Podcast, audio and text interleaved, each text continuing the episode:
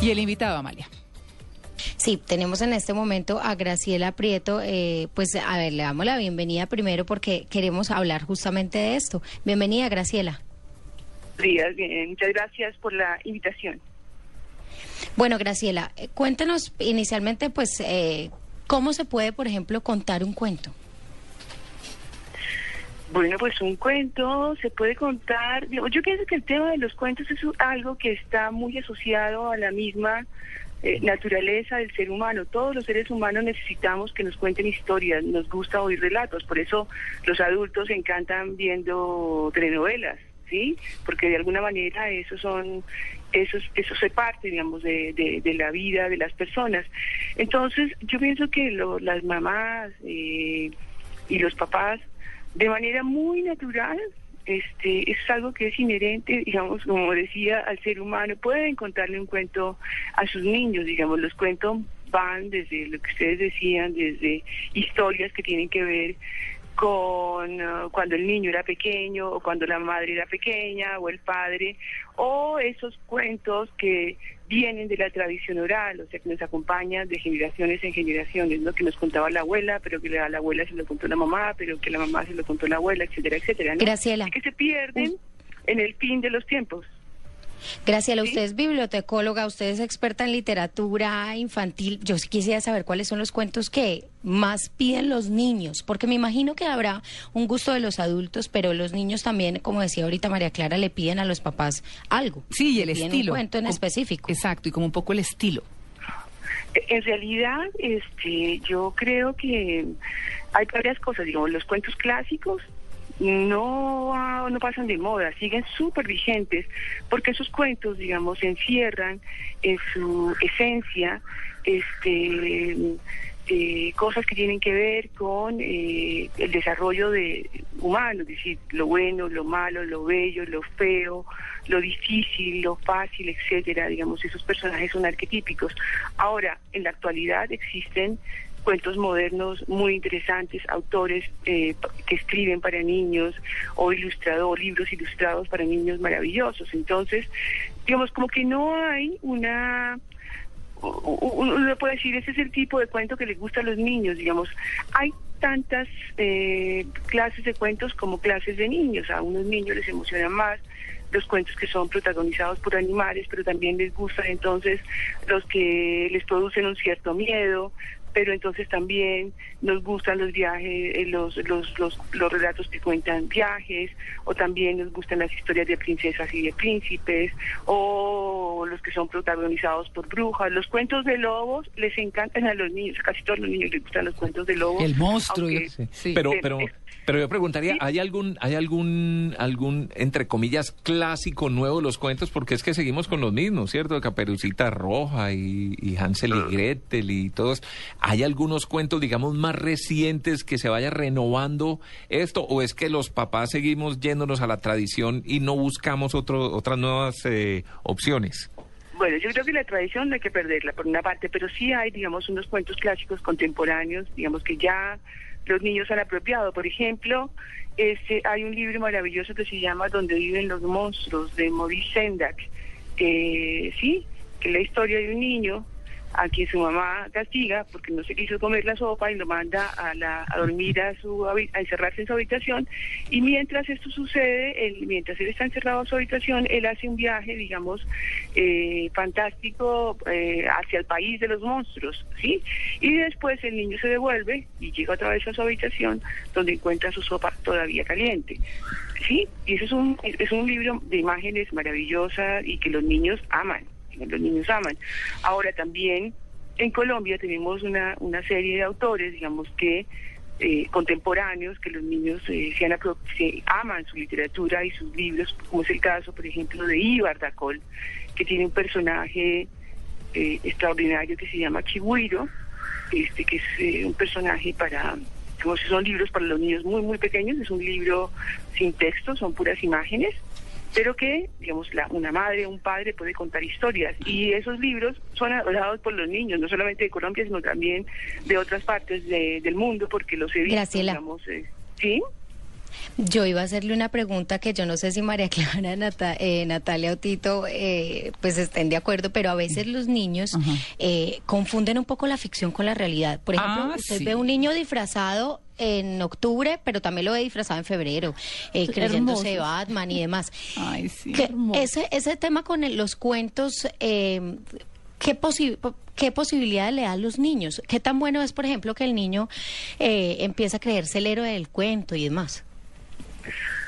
Bueno, pues este sí, de, si, si uno no se creyera el cuento que le están contando, pues no habría ninguna gracia. Es decir, si uno leyera Caperucita Roja y diciendo, ay no, pero qué tontería, Caperucita Roja, pues, es decir, ¿cómo se lo va a comer un lobo? Sí, es decir, ¿y cómo es que están, van a estar vivas en la, en la barriga de la... Sí, hay algo que se llama el pacto por la ficción que hace uno de manera este, muy natural cuando está leyendo un texto de ficción y eso mismo hacen los niños, es decir, ellos creen que eso que está ahí, digamos, es verdad, pero también pasa algo muy interesante y es que saben que esa ficción ocurre en el, en el libro, que empieza cuando comienzo la historia a leerla y que termina cuando se cierra el libro. Saben ¿Sí? que es mentira, pero quieren creer, quieren creer que es cierto.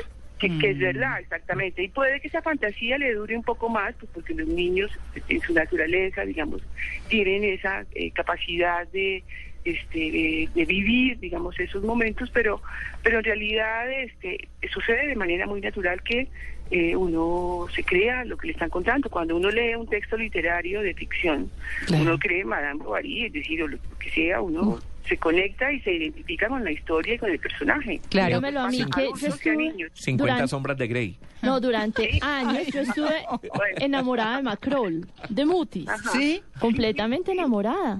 Sí, Sí. sí. Natalia, linda. Ay, pero venga, es que a propósito de eso, es que Tito puso un punto interesante que yo quería retomar y es el de, bueno, mm, si los papás nos hemos apegado o no a las historias de antes, pero también en todo lo que es infantil en cuanto a caricaturas, eh, en cuanto a muchas cosas, la misma información que les llega hoy por el acceso a Internet y demás, pues uno pensaría que, que también han cambiado como sus gustos. Digamos que a nosotros nos tocó una literatura un poco más rosa. María Clara, le complemento, es que mire las caricaturas de los niños. Claro. ¿Cierto? Antes eran, día- antes eran golpes, eran eh, persecuciones, Sí. hoy en día son pedos, eructos, Sí, Mocos. altaneros. Sí, claro. Sí, es horrible. Ha Yo- cambiado esa comunicación y por eso iba, y, y estoy de acuerdo con María Clara, Sí. a eso iba mi pregunta, porque Sí. seguimos con la caperucita roja. Claro, entonces, entonces en ese punto yo digo, en la literatura, ¿cómo se ha dado ese giro?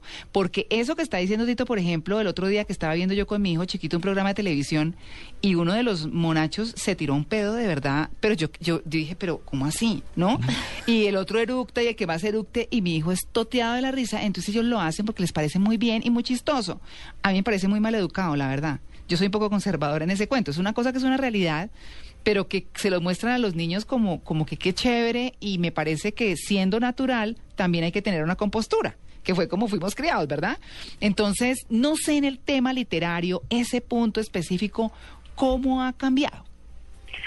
Se ve, digamos, en la literatura mm, para niños actual, encuentras eh, mm, niños, personajes niños que son irreverentes, que son, este, mm, eh, digamos, no es el niño modoso, este, bien portado, etcétera, etcétera, pero, digamos, lo que tiene, digamos, lo, lo, lo que hace, digamos, la diferencia en, en- el tratamiento de estos temas es que eh, el niño, digamos, que, que es eh, de alguna manera un niño irreverente y que hace travesuras o que es transgresor, este, al final eh, siempre, hay- bueno, siempre hay un adulto que, que, que con el cual se confronta y al final el niño ter- termina siendo, digamos, amorosamente protegido por su padre, por su madre, por ese adulto, es decir, termina, terminan las cosas bien, ¿sí? Hay una autora este,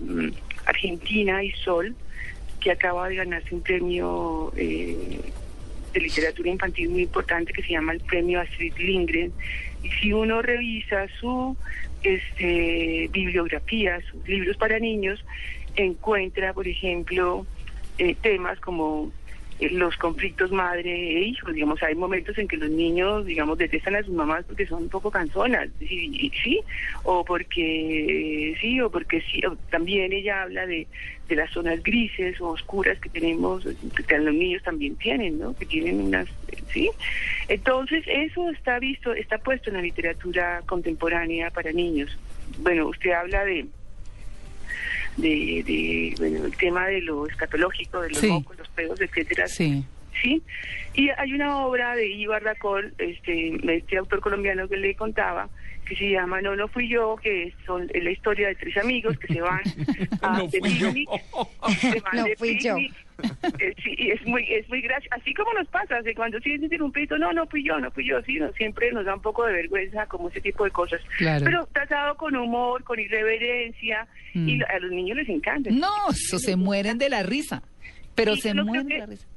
Claro, que eso atente, digamos, contra, con- si, si- si se crían en una familia eh, educada, que de modales, etcétera, saben cuándo es una cosa graciosa y cuándo es no. una mala educación. Sí, es cuento de educación. Sí, es tema de educación. Graciela, Sí. El tema de la ilustración está muy, muy de moda. Ah, Eh, pero también, que- pero Amalia, usted ha tocado otro punto porque es que ese también cambió. O sea, hoy en día no son los muñequitos lindos de florecitas, de moñito, de no sé, No. sino los monstruos con garras, con dientes, con una No, cosa. y no solo eso, sino que a las niñas tienen unos cuerpos de modelos, Ah, sí, ¿cierto? Y tienen sí. las últimas pintas y los peinados y todo lo demás. Exacto, exacto. No, la ilustración está, yo creo que avanzada bastante. Eh. Hay libros de ilustración que tienen muy poco texto, de hecho. Eh, la mayoría son así, se han convertido más en ilustración que en, libros de texto. Mire, la, la- la ilustración, los libros ilustrados para niños, de alguna manera se convierten en su primera experiencia estética, digamos, en su primera relación con el arte. Por eso es, digamos, como su primera pinacoteca, es decir, como su primera encuentro con el mundo de la imagen. Entonces, por eso es muy importante que cuando se eh, compremos o eh, seleccionemos o libros para niños, eh, nos fijemos mucho en el detalle de la ilustración, que como ustedes dicen, digamos, ya no son este, estereotipadas y no sé qué.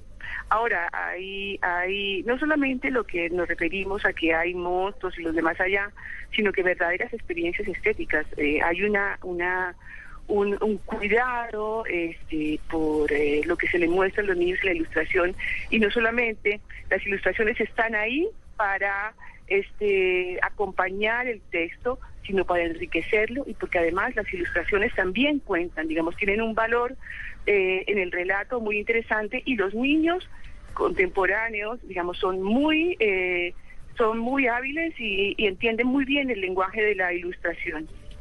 ¿Sí?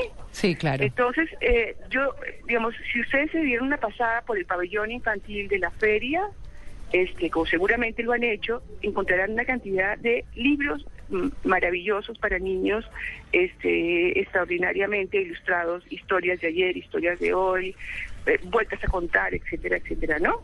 Sí, claro. Bueno, pues Graciela, le agradecemos muchísimo porque yo creo que nos hizo recordar muchísimas cosas de los cuentos infantiles eh, y hay que dar la invitación para quienes pudieron y todavía pues tienen hoy el día para ir y pasarse por eh, Filbo para la Feria del Libro en el pabellón de los niños que me imagino debe ser espectacular. Muchísimas gracias por acompañarnos.